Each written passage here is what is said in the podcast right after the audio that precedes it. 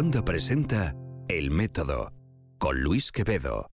Hola, ¿qué tal? ¿Cómo estáis? Soy Luis Quevedo, arroba Luis-Quevedo, y esto es El Método, un podcast objetivamente personal que esta semana, aunque vamos a seguir con nuestros temas científico-tecnológicos, los vamos a aterrizar, los vamos a relacionar con algo, bueno, pues que es inescapable ¿no? en estos días, y es que el próximo martes, día 8, son elecciones aquí en Estados Unidos. Yo estoy en Nueva York grabando esto ahora. Y bueno, eh, nos jugamos eh, muchas cosas. Eh, en mi programa de televisión, en CST, la semana que viene, el, el próximo martes, pues lo voy a dedicar en exclusivo a las elecciones.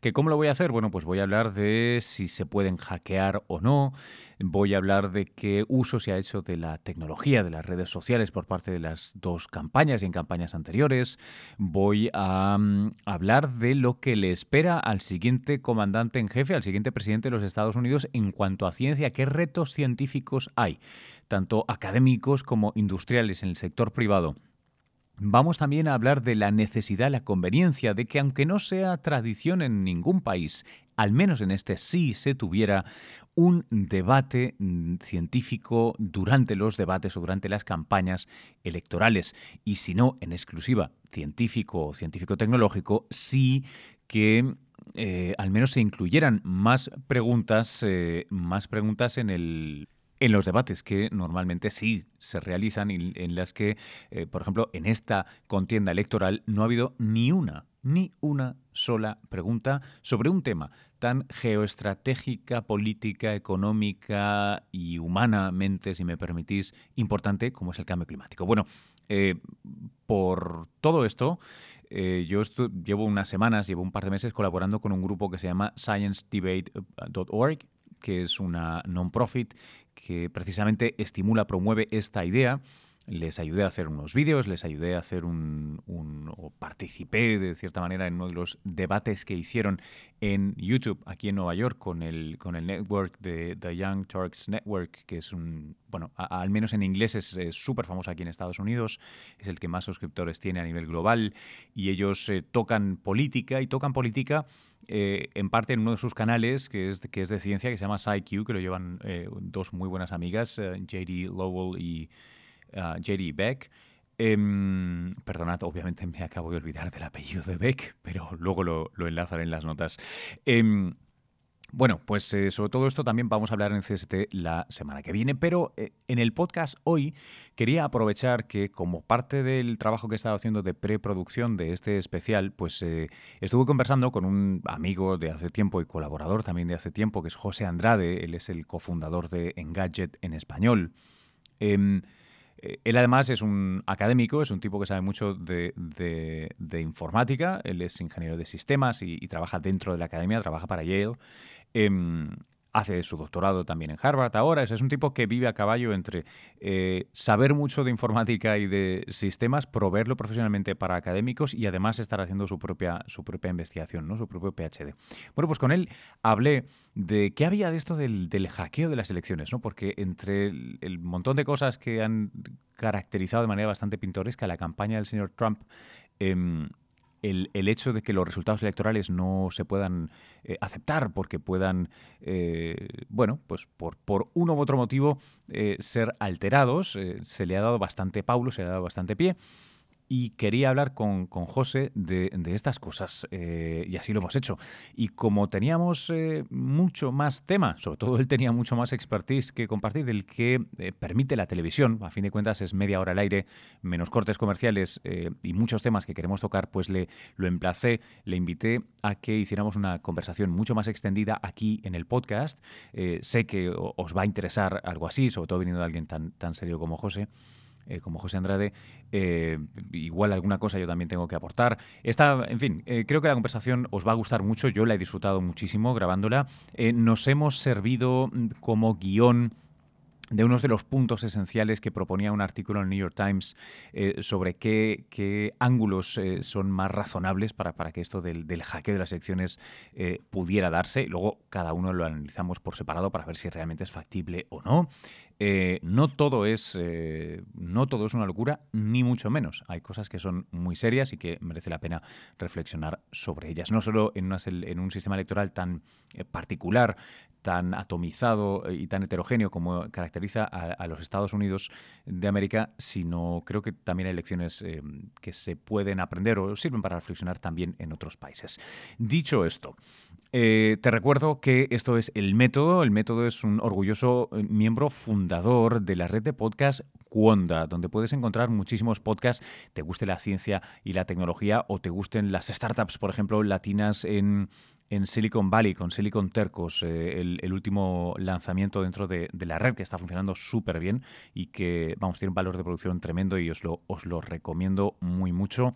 Eh, podéis encontrar todos los programas que formamos parte de esta comunidad en cuonda.com también quiero aprovechar para agradecer a aquellos y aquellas que habéis eh, no solo compartido los podcasts de, esta semana pasada, que os recuerdo, estuvimos eh, con un tema más duro eh, científico, nunca mejor dicho, porque se titulaba Duro Taxis, en el que hablamos de un fenómeno, bueno, que me pareció súper curioso, en el que unos científicos describían cómo han sido capaces de medir la fuerza que hace una célula, una célula sola, sobre su eh, medio ambiente, o sea, cómo se apoya una célula sobre el tejido que la circunda. Eh, la verdad es que es técnicamente es alucinante y luego biológicamente es muy, muy, muy interesante em, como ciencia básica y también con sus posibles aplicaciones para cosas eh, tan dispares como la cicatrización o el cáncer o las demencias. En fin, pero para todo eso tenéis que ir al feed. el feed en vuestra plataforma favorita la podéis encontrar como más información sobre el podcast, todos los episodios, etcétera, etcétera, en elmétodo.fm. Allí cierto, hay algunas y algunos que hacéis el, extra, vais al menú, hacéis clic allí y se os abre la opción de donaciones y vais y encima hacéis una donación. Así que muchas, muchas gracias a los que esta semana habéis, eh, habéis donado, habéis ido el extra mile, como le dicen aquí. Muchas, muchas gracias. Em, ¿Qué más? Deciros que eh, esta semana pasada fue el estreno de, de mi aquí en Estados Unidos, en, en, el American Society, y lo pasamos muy muy bien. He hecho una entradita en, en mi web, eh, que también enlazaré por aquí en luisquevedo.org. Allí solo pongo las cosas, digamos, que son más del, personaje público, ¿no? del periodista, presentador de televisión, etcétera. Está, está todo allí. Deciros también que estoy, em, para alegría de, muchos y, sorpresa de, varios, de no pocos también, eh, deciros que estoy colaborando en una serie de History Channel que se llama Doomsday, eh, como 10 maneras en las que el mundo puede acabar o acabará en el que se estudian de una manera muy especulativa, como no, esto es infotainment, eh, situaciones en las que pudieran destruir el planeta o la vida en el planeta. Yo he participado en cuatro episodios eh, de guerra nuclear, de un asteroide, una mega erupción. Por cierto, ¿sabíais que hay una, una caldera volcánica enorme, gigantesca, durmiendo debajo del parque de Yellowstone aquí en Estados Unidos? Y si estallara, podría ser, en fin, acojonante, no tengo otra palabra.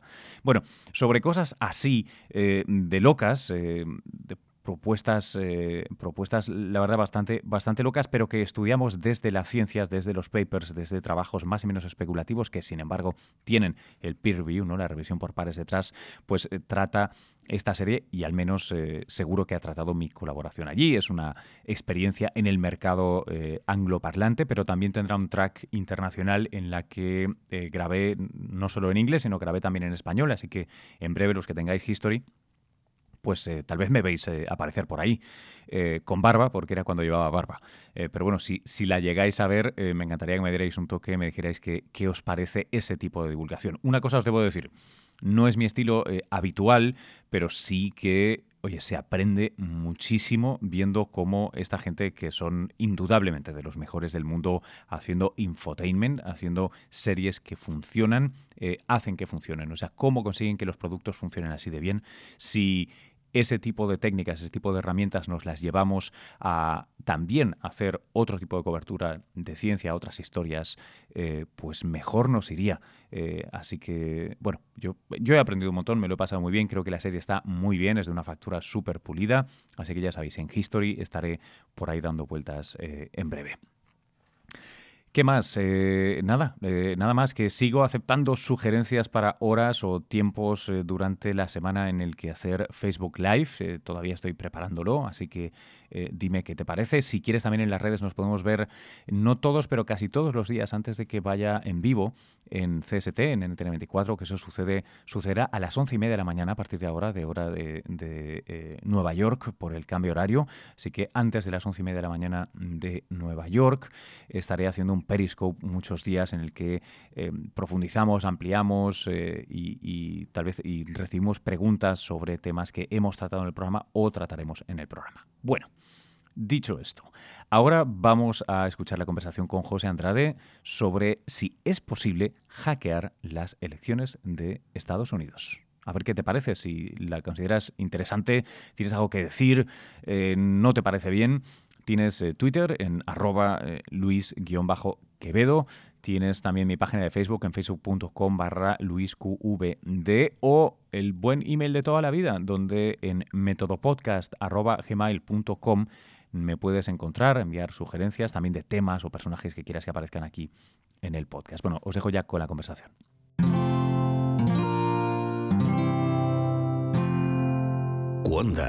La red de podcast independientes en español. Dicho esto, me, pareció súper interesante después de hablar contigo para lo que será la semana que viene el especial de elecciones de aquí de Estados Unidos que estamos preparando en Ciencia, Salud y Tecnología en, NTN 24, programa del que tú eres un colaborador eh, súper habitual, así que gracias de, nuevo. Claro que sí. Me, me pareció súper chulo, yo creo que era eh, una conversación de las típicas, me pasa muchas veces contigo, pero esta vez fue, fue ya insultantemente obvio eh, que tenías mucho más que decir de lo que permite la televisión, ¿no? La televisión tiene esta cosa eh, un poco eh, shallow a veces, ¿no? Poco profunda y que, no se presta, que, casi te tengo que obligar a darme un titular y no podemos discutir de las cosas como realmente merecería la pena. Y, resulta que, bueno, que precisamente como hace muchos años que estoy en televisión y conozco esa frustración, hace tiempo también que me desquito con el podcast.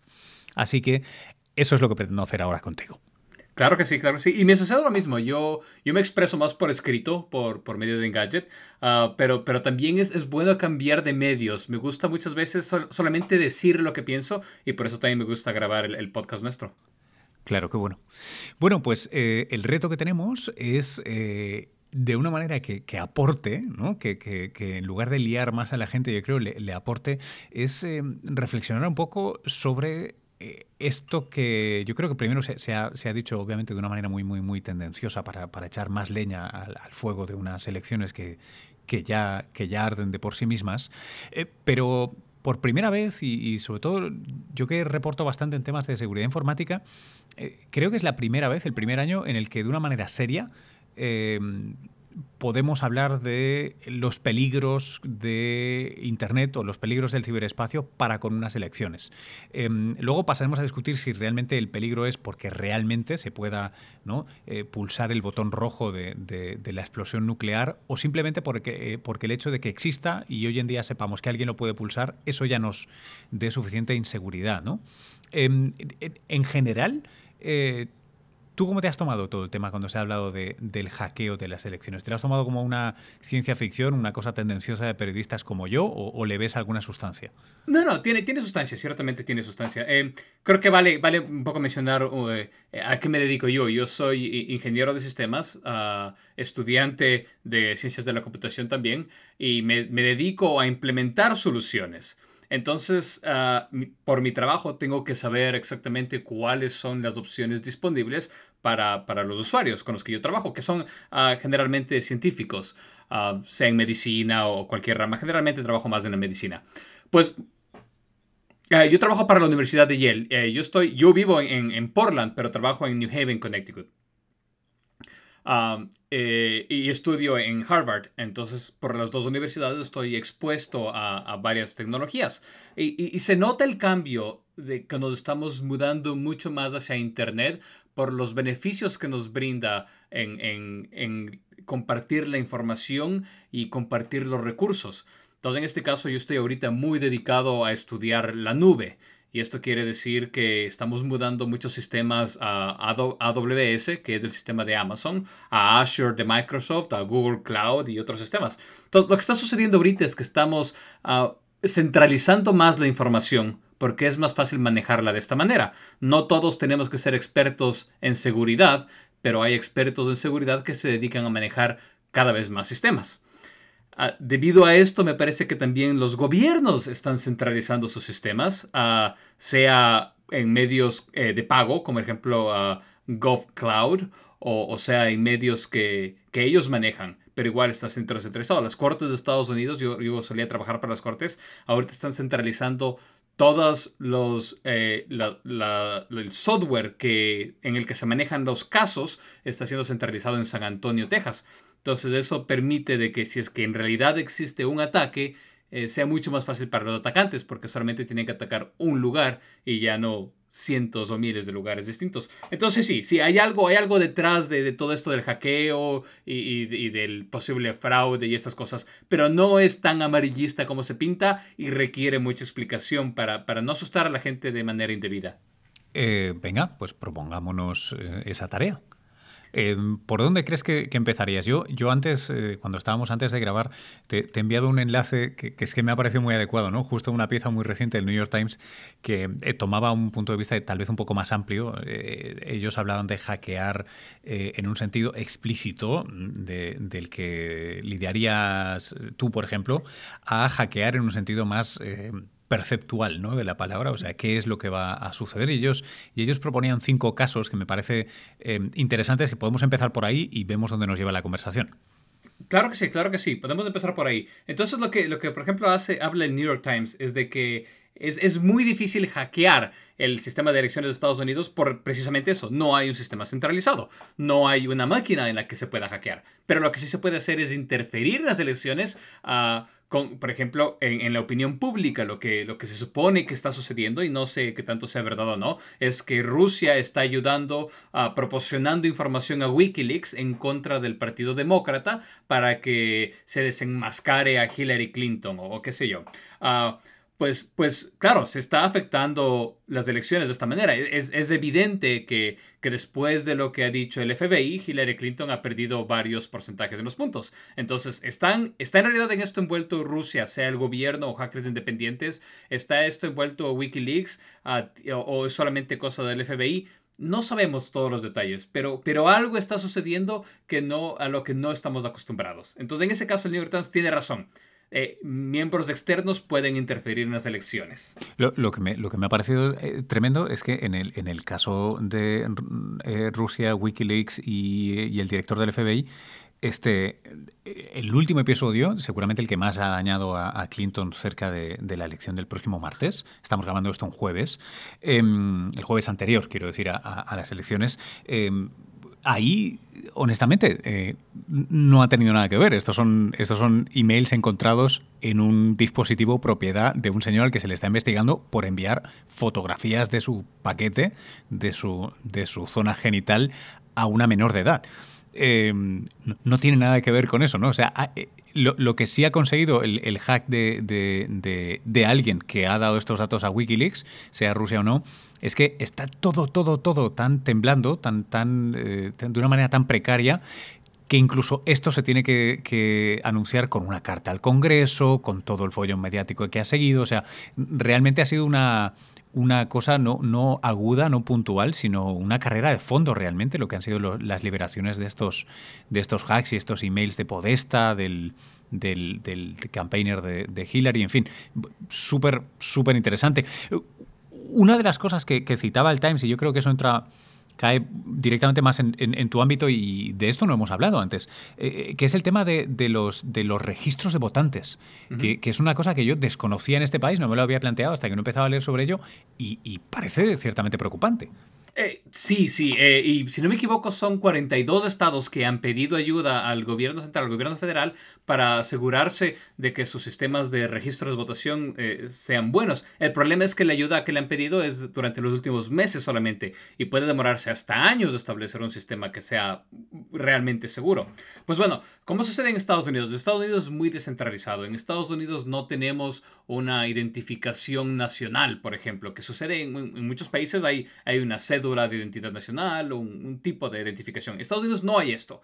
En Estados Unidos lo que sí hay es ah, la licencia de conducir o al menos una identificación que también se saca en el DMV, en el Department of Motor Vehicles. Ah, pues, pues bueno, eh, gracias a que tenemos este, este sistema casi centralizado, que es al menos estatal en muchos casos, eh, de identificación, se puede ayudar a la gente a que se registre para votar. Entonces, si es que estos sistemas del DMV están conectados a Internet, que, si no me equivoco todos están o deberían estar porque permite que la gente revise su información, ah, al conectar a un sistema a Internet eh, puede ser vulnerable a, hackers de una u otra manera. Ah, sea porque los hackers ataquen eh, los dispositivos independientes de los usuarios y puedan manipular la información de ahí, o porque puedan atacar los servidores centralizados. Pero claro, es, es un punto vulnerable. Es, eh, la, cosa, sobre todo, que, me, fascinó y que no me había planteado nunca, es, una de las cosas que citan en el artículo, que es que em, e, este tipo de bases de datos no se han considerado históricamente importantes o críticas, con lo cual no tienen supervisión. Eh, más que la que le quieran dar los, estados propios, que nunca le han dado, eh, al parecer, demasiada importancia. Y ahora lo, que tú citas, la prisa en revisar todo esto, em, no, no, es inútil, pero es casi inútil, porque no hay nada que podamos hacer ahora mismo en el caso de que esto, de que esto se, haya, se haya comprometido de, de alguna manera. Claro, pero, en el peor de los casos, ¿qué es lo que puede suceder? Que, los hackers entren y cambien la información de los registrados, que, borren a, los registrados. Entonces, cuando la persona va a votar el próximo martes, le digan que no, tú no estás registrado, no puedes votar, o al menos lo que puedes hacer es, votar de manera temporal y cuando ya esté registrado, ahí se registra el voto. Entonces, no pienso que pueda causar tanto, tanto problema como para cambiar los resultados de las elecciones, pero sí puede incomodar a miles o millones de personas. Eh, claro, pero, pero y aquí entramos en, uno de los puntos esenciales, yo creo, que es que eh, en el clima en el que estamos ahora mismo en Estados Unidos, eh, con, la enorme polarización que hay, em, no creo que nadie tenga, ¿sabes aquello que dicen que en, la sabana no, tienes que correr más que el león para, para sobrevivir, tienes que correr más que otra cebra?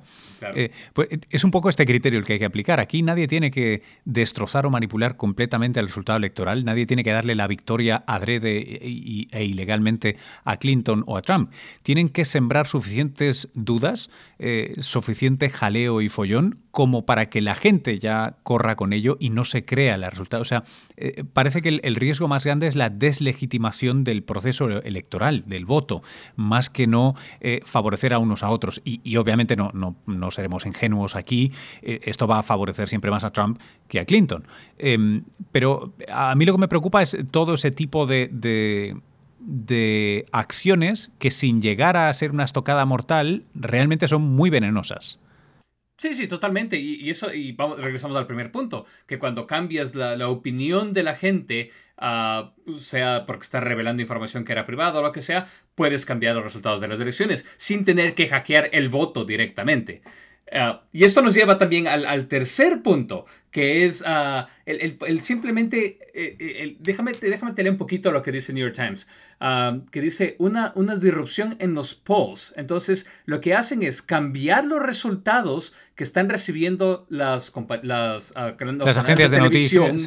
Claro, las noticias. Entonces, cuando empiezan a, anunciar los resultados, son los resultados equivocados. Y, y se sabe muy bien de que cuando una persona puede ver ciertos resultados siendo publicado durante el día, decide no votar o decide ir a votar si es que antes no lo iba a hacer. Entonces, el, poder eh, eh, proporcionar información equivocada durante el día de las elecciones puede también cambiar los resultados de la final. Y esto, por cierto, no, tiene nada de ciencia ficción porque esto ya se ha puesto... Eh, en marcha, se ha puesto, se ha, probado y parece que con cierto éxito en el pasado y, en este caso eh, volveremos a citar el, caso ruso porque Rusia lo hizo en, Ucrania no, no, hace mucho, al menos según cita el, Times que, se, que, habían encontrado unos investigadores de, Harvard del, del uh, Cyber Security Project.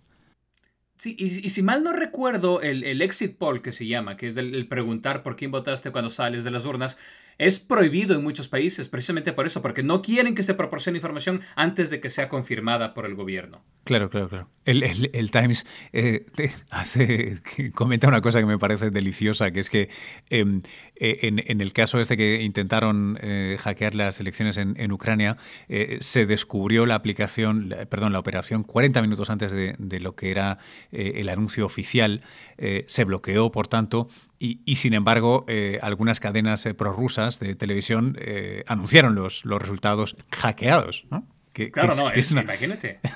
que es, una de estas situaciones absolutamente fantásticas. Creo recordar que el otro día vi, pero no pude comprobar, no pude, la verdad, hacer la investigación para buscar los tiempos y los diferentes usos horarios, pero vi que alguien tuiteaba dos imágenes en, una de, de, RT, de Russia Today, tuiteando la, la siguiente, eh, tuiteando el pack del 19 de octubre de emails de, de um, Wikileaks. Eh, media hora antes de que Wikileaks lo tuitera. ¿Lo viste? No, no lo vi, eso, me lo perdí. Eh, no sé, ya te digo, no, no sé si ha sido un Photoshop o, no, pero fue la típica cosa que me pareció absolutamente deliciosa, ¿no? De, claro, no, no, no, puedes coordinar tan bien esto. Em, oye, sin embargo, situaciones así de, espías de la Guerra Fría aparte, eh, hay cosas que son un poco más serias. Eh, seguramente la más seria es la que hemos vivido aquí en la costa este hace pues apenas una semana o dos, ¿no? Eh, la enorme, enorme, enorme disrupción, el lío que hubo con Internet. Eh, con una cosa que parece una herramienta, bueno, como palos y piedras, ¿no? Una herramienta bastante eh, tradicional en el mundo de, Internet y que, sin embargo, creó mucho caos y hay a quien le da miedo que se pueda volver a hacer un ataque DDoS y, y simplemente, de nuevo, meter miedo e inseguridad durante las elecciones. Sí, sí, ah, me pregunto yo cómo podría afectarnos un ataque de, dedos al, DNS. Me parece que en el peor de los casos lo que puede hacer es simplemente retrasar la información de los resultados, pero no sé si afectaría tanto. En, este, en, todo caso, es muy interesante, es, es un tema totalmente aparte, pero es muy interesante este, este hackeo que están haciendo del de el, DDoS a DNS por medio de los, de los dispositivos, de, las cosas de Internet. sí, sí, el Internet de las cosas, sí. Entonces, pues, pues, pues, bueno, ¿podrá, ¿podrían utilizarlo para, para afectar las, las elecciones? Mm, mm, me parece un poco difícil. Pero, yo, me imagino un, yo me imagino un, DDoS eh, dirigido al New York Times, al Washington Post, a, ¿sabes? A todo el mundo menos Breitbart News. Em, eso tiene que tener algún tipo de, de consecuencia. Em, seguro. El, problema o es AP que... o estás, estás tan distribuido en ese momento, porque como, como, decías, el ataque de dos nos afectó en la costa este, la costa oeste por lo general no lo sintió. Eh, eh, y bueno, los, los periódicos y eso están tan distribuidos por todo el país y por todo el mundo que afectar todos y cada uno de esos servidores sería un poquito más complicado. Claro, eh, de nuevo, definitivamente sí. la cosa es cuán intranquilo te quedarás tú si eso sucede el día de las elecciones, ¿no? O se cae la web del, Partido Demócrata o el Republicano, en fin. Em, de nuevo, nada, ninguna estocada sola mata, pero me recuerda un poco, me trae a la mente la expresión esta que nunca he sabido traducir bien eh, al español de Death by a Thousand Cats e, e, esta idea de que te, pueden hacer tantas cosas pequeñas que, acabe eh, realmente eh, truncando, quebrando la confianza, ¿no? Pero vamos, eh, en cualquier caso, esos son los, los, platos de, entrante.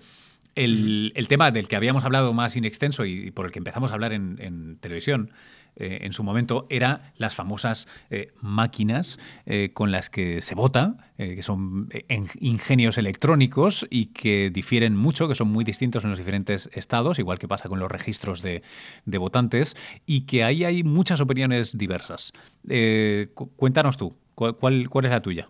Claro, el, tema es de lo más interesante porque es, es, un problema tanto de la ciencia de la computación como de ciencias sociales, de, de política, uh, porque tenemos que, que, fabricar máquinas que, que, están hechas eh, en base a los requerimientos y las características de cada lugar de votación. Entonces, que esto es un país entero, si es que el gobierno central dice estos son los requerimientos, es mucho más sencillo hacerlo. Pero si es que, como sucede en Estados Unidos, son las municipalidades o, al menos condados o estados los que deciden los requerimientos de cada elección, es mucho más complicado fabricarlos. Y, en algunos casos es simplemente imposible. Es mejor no utilizar alta tecnología y simplemente volver al papel, porque el papel ha demostrado que, es muy práctico en el caso de las elecciones. ¿Cuál, es esa? Explícame esa paradoja eh, explícame sencilla para que yo la entienda. Eh, ¿Por qué no más tecnología es mejor en este caso? Ah, porque no podemos controlar la tecnología directamente. Ah, eso justamente lo hablábamos en, eh, durante CST, que al usar una, una, computadora, un ordenador, está utilizando un intermediario. Y al, utilizar el intermediario, el intermediario puede ser comprometido y cambiar los resultados. Cuando estás votando en el papel, tú eres directamente el que está votando, porque los humanos somos ah, analógicos y estamos votando en un medio analógico. Cuando cambias de un medio analógico a un medio digital y nuevamente analógico posiblemente, estás usando un intermediario. Eh, entonces, este es el problema que tenemos. No podemos proteger, a estar 100% seguros de que el medio digital está siendo protegido totalmente. Sí, hay, hay, métodos de cifrado que estamos eh, convencidos de que no, no pueden ser hackeados. Pero el problema de estos métodos de cifrado es que necesitan de que cada eh, persona o de cada individuo que está proporcionando información tenga su propia llave. ¿Cómo proporcionas llaves de cifrado a cada votante? Si estamos hablando de muchos votantes que ni siquiera tienen una cédula de identidad. Entonces es un tema bastante complicado. Claro, o sea, en realidad la, paradoja aquí es que quieres identificar perfectamente a alguien anónimo eh, y estás o en visa o repicando. O sea, no, no puedes conseguir las dos cosas. Claro que sí. Ahora, ah, ¿es absolutamente necesario que el voto sea anónimo? Esto, esto ya va más dentro de las ciencias sociales. Uh, muchas gentes dirán que sí, porque ah, eh, puede permitir que, que, que, una persona no puede ser obligada a votar por alguien que ellos no desean votar. Uh, yo pienso que, el voto posiblemente no necesita ser anónimo. Eh, estamos hablando, por ejemplo, el caso de Estonia. Estonia tiene cédulas de identidad y tienen el voto electrónico por medio de Internet, porque las, las, las identificaciones nacionales tienen las llaves criptográficas en, como parte de la identificación. Entonces, en Estados Unidos, ¿cómo podemos solucionarlo? Y yo diría que estamos muy bien utilizando papel y se pueden utilizar máquinas para casos específicos. Podemos utilizar una máquina en la que tú puedes votar de manera electrónica y la máquina lo que hace es registra el voto de manera digital y además imprime un papel. Entonces que al día siguiente, a la semana siguiente, al mes siguiente hay que regresar y en realidad comprobar que los votos de la máquina son los que en realidad existen, se simplemente se puede ver en el papel, que eso es lo que existe. Ahora lo que estamos utilizando en Estados Unidos, en muchos lugares de Estados Unidos, son solamente los escáneres ópticos, que quiere decir que tú escribes con un, con un lapicero en, en el papel y este es escaneado en una máquina. Entonces, al menos recibe los resultados mucho más rápido y es más eficiente que las personas viendo cada voto y contando a mano. Qué interesante. De hecho, yo estaba mirando que eh, una cosa que al, menos la primera vez que, yo, que yo la descubrí me, me pareció eh, sorprendente era esta precisamente de que el, voto eh, en secreto, el voto privado, eh, es un desarrollo relativamente tardío en la historia de la democracia. ¿no? Estaba mirando que la fecha para Estados Unidos es 1892, cuando el voto secreto se hizo oficial, pero un detalle interesante es que no se introdujeron leyes eh, que prohibían pagar a la gente para votar en, una, en un sentido u otro hasta 1925. O sea que eh, eh, primero el, secreto y luego en todo ese tiempo podías además pagar a la gente por casi 30 años, por más de 30 años, perdóname, para hacer votos ¿no? en, tu, en tu favor. Em, es, es, curioso porque hace, pues bueno, ciento y pico años, tampoco tantos, que se vota en secreto y sin embargo, yo creo que si preguntaras por la calle, eh, la mayoría de gente asumiría que el voto debe ser en secreto, ¿no? Sí, porque bueno, estamos acostumbrados a esto, pero ahora resulta que, que hay los jóvenes Ah, si tienes entre, eres un millennial, digamos, menos de 30 años o qué sé yo, y tú lo que deseas es tomarte un selfie con tu papeleta de votación, sí. Ah, en algunos lugares eso es ilegal. Sí, eso es ilegal, es cierto. Y la pregunta es, ¿debe ser ilegal o no? A mí me parece que no, que la gente si quieres, si, si necesitas que tu voto sea anónimo, debe ser anónimo, pero si tú quieres compartirlo, ¿por qué no? Claro, es curioso, ¿no? Porque, eh, por ejemplo, parte de la Declaración eh, Universal de Derechos Humanos eh, incluye la idea de que debe haber elecciones y deben ser secretas. no hay ninguna nota para selfies, que yo sepa, en la Declaración de Derechos Humanos, pero sería interesante reflexionar el por qué. Claro, es, es un tema un, poco más... Ah, más separado de esto, pero claro, estamos hablando de la, de la democracia, de democracia directa. En algunos, si no me equivoco, en algunos pueblos en Suiza todavía se practica democracia directa, en la que el pueblo va al, centro del pueblo o, el lugar de reunión central y votan en temas específicos levantando la mano. Uh, entonces, en esos casos, también tienes una manera de votación que no es anónima y es lo que se hacía en Estados Unidos en los años 1700, 1800, que es que la gente iba al Parque Central y ah, votaba por los candidatos directamente. Claro, claro, claro, claro, claro. Es súper, súper interesante. Hay una. Este, mira, añadiremos a las notas del podcast, yo creo, una, una tabla que hay de las fechas de introducción del, del, voto secreto que me parece interesantísimo. Tienes Francia en el 31, 1831. Tienes a Colombia en 1853, a Italia en 1861 y luego puedes saltar tranquilamente hasta Argentina en el 12, Costa Rica en el 25, Venezuela en el 46, estoy en 1900. Eh, España, el país que yo soy, obviamente no aparece por, por motivos obvios, porque hasta el eh, final del siglo XX eh, no tuvimos democracia. En fin, es, es, un, es un tema es un tema interesantísimo. Claro. Bueno, y ahora que hablamos de, de, lo ridículo que pueden ser las elecciones en Estados Unidos, hablemos del colegio electoral, que es otro tema también bastante complicado. Sí, y que, y que ha vuelto. Y que ha vuelto con, con muchas ganas. Hay mucha gente que quisiera un colegio electoral otra vez. Sí, sí, sí, claro. Bueno, por ejemplo, ahorita en lo que sucede en Estados Unidos es que no votas uh, directamente por el presidente. Lo que estás votando es por una persona que vaya a votar por ese presidente.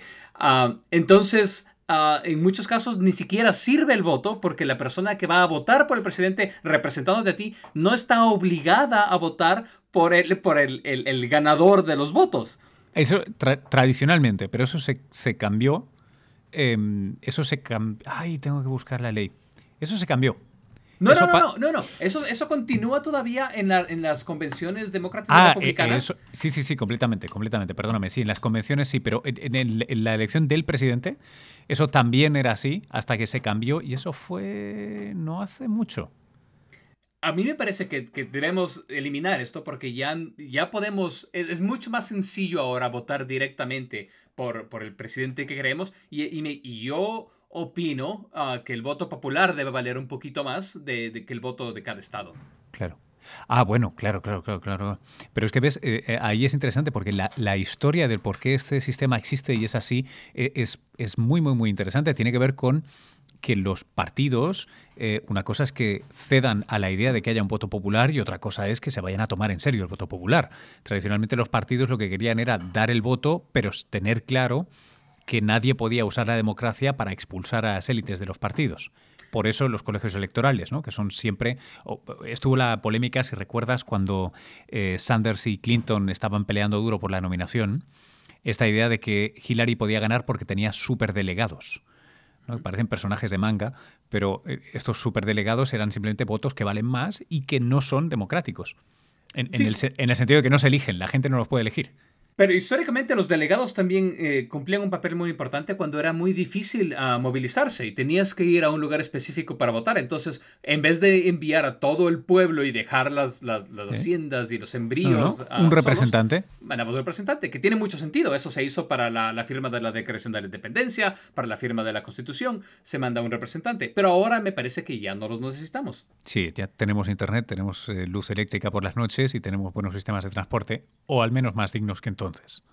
Y si hablamos de, también lo que nos queda en la historia, es el, voto el segundo martes de noviembre. Eso es una delicia, ¿eh? eh complica las cosas durísimas. En muchos otros países, eh, los, los días de votaciones son un feriado nacional y generalmente son en domingos. Claro. En Estados Unidos, desde el segundo martes de noviembre por razones históricas. Eh, históricas y, absolutamente eh, religiosas también. simplemente el, problema es que eh, como hay mucha distancia hacia los lugares de voto, como tú mencionabas antes, se supone que a la gente en, una, en un país agrario, como era el Estados Unidos de postindependencia, requería, podía requerir hasta un día de viaje o más llegar al lugar, entonces no se podía hacer en domingo, no se podía hacer en domingo por el Shabbat, entonces necesitabas un día para viajar al lugar y un día para votar. Por eso se hace en martes. Claro que sí. Entonces, bueno, si regresamos a un poco al tema de la tecnología, que, sí, que, mucho más es contemporáneo. especialidad más que la historia, ah, ¿cómo, ¿cómo, implementamos todos estos requerimientos históricos y, posiblemente no tan necesarios en, en, una tecnología que sea válida para todos? Y ahí es cuando vienen los problemas. El, el voto sea anónimo, que tengas autenticación, autorización, que puedas auditarlo después de que haya sucedido. Y, y lo principal es que cuando, cuando los resultados son demasiado parejos, cuando la diferencia entre un candidato y otro es, muy poquita, que, que, en realidad el candidato que perdió pueda admitir que ha perdido. Él, él sabiendo que, que, sí perdió directamente. En el caso, por ejemplo, de Al Gore y George Bush, a mí me parece que Al Gore admitió haber perdido, pero él no estaba totalmente convencido de que perdió. Seguro, seguro, completamente. Es una de las elecciones bueno, en fin, y de eso podríamos hacer historia, ficción muchísima. ¿Qué hubiera pasado ¿no? si el 9-11 sucede con un presidente Gore en lugar de un presidente eh, Bush? Pero, pero sí, sí, sí, eso, eso fue. Lo que pasa es que forma parte del ejercicio democrático la pacífica transferencia de poderes, ¿no? Y es una de las cosas que se ha discutido mucho en este país y que el señor Trump, para variar, también dice que se la pasa por cierto lugar y le da todo igual. y eso también es muy, muy, muy preocupante. Eh, sí, sí, totalmente, pero, pero no, no quiero dar a relucir de que, de que no apoyo a Trump. Me parece que cada persona debe, eh, de, que yo, yo intento respetar la opinión de cada persona y, conozco muchas personas que apoyan a Trump, aunque yo estoy totalmente en contra de él, pero, pero intento yo saber por qué apoyan a Trump y, y algunos puntos eh, son muy válidos. Estoy convencido de ello. ¿eh? Si, si el, comentario iba por el tema de tener unas reglas de juego que, estemos de acuerdo y a partir de ahí eh, jugar y aplicarlas, porque la actitud de, bueno, si no gano yo, pues, pues no juego, eh, e, esa es la que me preocupa mucho más allá de quien vote, porque por cierto eso eh, nos podría, ya sé que esta no es la conversación, pero otro día podemos conversar, eh, ojalá y no sea demasiado tarde por el tema de resultados, eh, sobre lo Yo a mí me tienen perplejo, tú que trabajas con computación y con muchos datos, a mí me tiene perplejo la increíble seguridad que la mayoría de posters, ¿no? de gente que se dedica a hacer encuestas y, y modelos y modelizar, tienen em, en los en los modelos que están aplicando hoy día cuando durante las primarias no han hecho más que fallar? O sea, han funcionado a posteriori, pero no han funcionado para predecir nada. Y sobre todo, la cosa que más me preocupa a mí es eh, esta que tú citabas, ¿no? Ahora, de, yo conozco mucha gente que va a votar por Trump. Yo, bueno, yo también. Entonces, eh, eh, la cosa que me preocupa es cuando se hacen estas encuestas, cómo se corrige por el hecho de que hay muchísima gente que siente una profunda vergüenza de admitir que votará por Trump. Y eso nos trae dos puntos. Por, ejemplo, el, primero, lo de fraude. El hecho es que cuando, cuando Trump dijo que, podía haber fraude en las elecciones, necesitamos crear un sistema por medio de tecnología o, como sea, que, que, la gente esté convencida de que absolutamente no puede haber fraude. Y en ese punto, eh, Trump tiene algo a ganar de que la gente no está convencida de que no puede haber fraude. Y eso es un problema que tenemos que solucionar entre todos. Ah, por el otro lado, claro, en las encuestas, uh, muchas veces hemos tenido encuestas que son que, nos dan resultados equivocados. Hablemos de Brexit. Nadie esperaba de que Brexit, de que en Gran Bretaña pueda desligarse de la Unión Europea y resultó, porque las encuestas decían que no, que no iba a suceder. ¿Y, y, y por, por, qué sucedió? ¿Porque, porque no, se, no se encuestó a la gente apropiada o porque la gente tuvo vergüenza de decir por lo que iba a votar? No sabemos en realidad.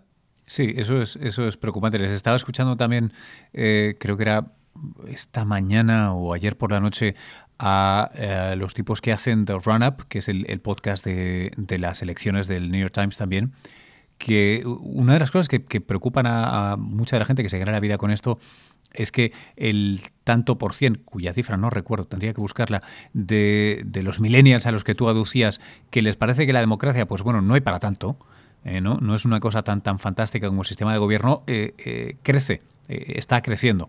vamos, nada tiene que ser sacrosanto, podemos, tendríamos que estar dispuestos a poderlo discutir todo, pero vamos, en una situación como la que estamos parece extremadamente preocupante. Sí, bueno, pero cuando, cuando el sistema, lo, que quiera que sea el sistema, cuando el sistema te falla ah, porque tienes unas deudas muy grandes para pagar tu educación y si es que no estudias, nunca vas a tener dinero suficiente para tener una casa o una familia, eh, entonces cuando el sistema te falla, lo que piensas es que el sistema no sirve. Entonces la democracia me falló, posiblemente con, con algo que no sea esta democracia estemos mejor. Bueno, ahora lo que nos queda es reflexionar. Los que puedan votar, que vayan y voten. Los que no puedan votar, eh, creo que se pueden ir a Die Zeit, que está haciendo una votación paralela y ficticia sobre la presidencia de Estados Unidos. A ver si encuentro el enlace también. Y por último, quería eh, repasar contigo, en plan thumbs up or down, ¿no? ¿Qué, te parece? Esto de que haya más, más emails de Wikileaks, etcétera, ¿crees que puede ser eh, importante o no importante? Ah, definitivamente importante, puede cambiar los resultados de las elecciones y, yo no estoy de acuerdo con eso porque me parece que los secretos son importantes. Ajá. Em, esto de los, de los, los, los roles del registro de votantes. Es un tema muy grave que, que tiene que ser definitivamente analizado por el gobierno central y las compañías de seguridad. Esto de meterse o de, eh, de alguna manera, eh, sesgar o dar la información equivocada en los recuentos tempranos de votos. E, eso va un poco más la, la responsabilidad periodística y, poder confirmar realmente que la información que estás proporcionando sea real. Es un problema también muy grave. ¿Puede un ataque DDoS eh, hackear la elección? no, definitivamente no puede hackear la elección, pero un ataque DDoS podría al menos retrasar los resultados verídicos. Y las máquinas, las malditas máquinas. Ah, las máquinas no deben estar conectadas a Internet, al menos no por ahora. ni, ni, eh, por cierto, y, un detalle, ni durante la votación, ni el día antes, cuando se hace un update o se las chequea, que ese es el tema que, que a más de uno se le ha escapado, ¿no? E, exactamente, no pueden estar conectadas a Internet. Yo pienso que desde la fabricación hasta las votaciones no pueden a Internet y no hay ningún problema en que una persona vaya por máquina y máquina anotando el numerito diciendo esta máquina tiene tantos votos. Esto se puede después compartir de alguna otra manera. Qué bueno. Eh, José, ¿dónde te encontramos? Ah, pues bueno, yo soy bastante activo en Twitter, así es que Twitter, arroba jandrade Ah, es mi, mi, mi, eh, apodo de Twitter. Y, bueno, yo escribo en Engadget, eh, Engadget en español, es.engadget, e e. Perfecto. Bueno, eh, gracias por haber participado en esta, en esta edición electoral de, del método. Si no nos vemos aquí antes, seguro que será en la televisión. Claro que sí, muchas gracias.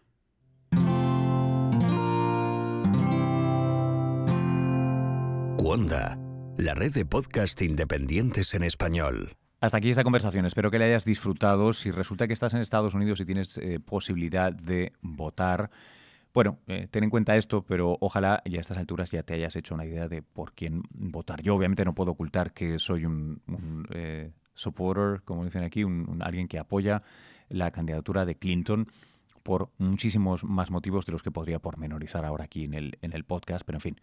Esperemos que, este martes demos un paso en la dirección de valores que compartimos todos, al menos mínimo como un múltiplo, ¿no? El humanismo, la decencia, eh, el valor de la verdad, etcétera, etcétera, etcétera, aunque lo cualifiquemos todo. ¿eh?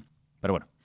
Nada, chicas, chicos, eh, gracias por haber escuchado el podcast. Recordad todos los episodios y las plataformas y las maneras de suscribirse en elmétodo.fm. Sugerencias, eh, quejas, eh, lo que sea a métodopodcast.gmail.com. Recuerda que este podcast y quien nos habla son orgullosos miembros fundadores de la red de podcast en español Cuonda. Encuentra más información en cuonda.com. La semana que viene eh, haremos eh, otro eh, podcast también, no solo temático y científico, sino también tendremos uno de estos podcasts que poco a poco voy a ir introduciendo en el que me traeré a una o un célebre divulgador y hablaremos de su vida, de cosas de la divulgación y de paso discutiremos un rato la actualidad Si te gusta ese tipo de formato, em, dímelo, házmelo saber. Vamos a hacer una, votación por redes y tal porque mm, me ha surgido la posibilidad tal vez de revivir el formato de que con el que me adentrara yo en esto de la radio y el podcast aquí en Estados Unidos con Science Friday, el Science Friday en español, eh, obviamente bajo otro nombre, pero bueno, eh, si, si, tenemos quórum, si os apetece lo suficiente, lo planteamos y tal vez lo, lo tiramos para adelante. Bueno, Eh, nos vemos por las redes. Gracias por compartirlo. Muchas gracias por las donaciones y sobre todo, sobre todo, sobre todo por vuestra eh, atención cada semana. Desde Nueva York y a pocas, pocas horas ya de las elecciones, un abrazo.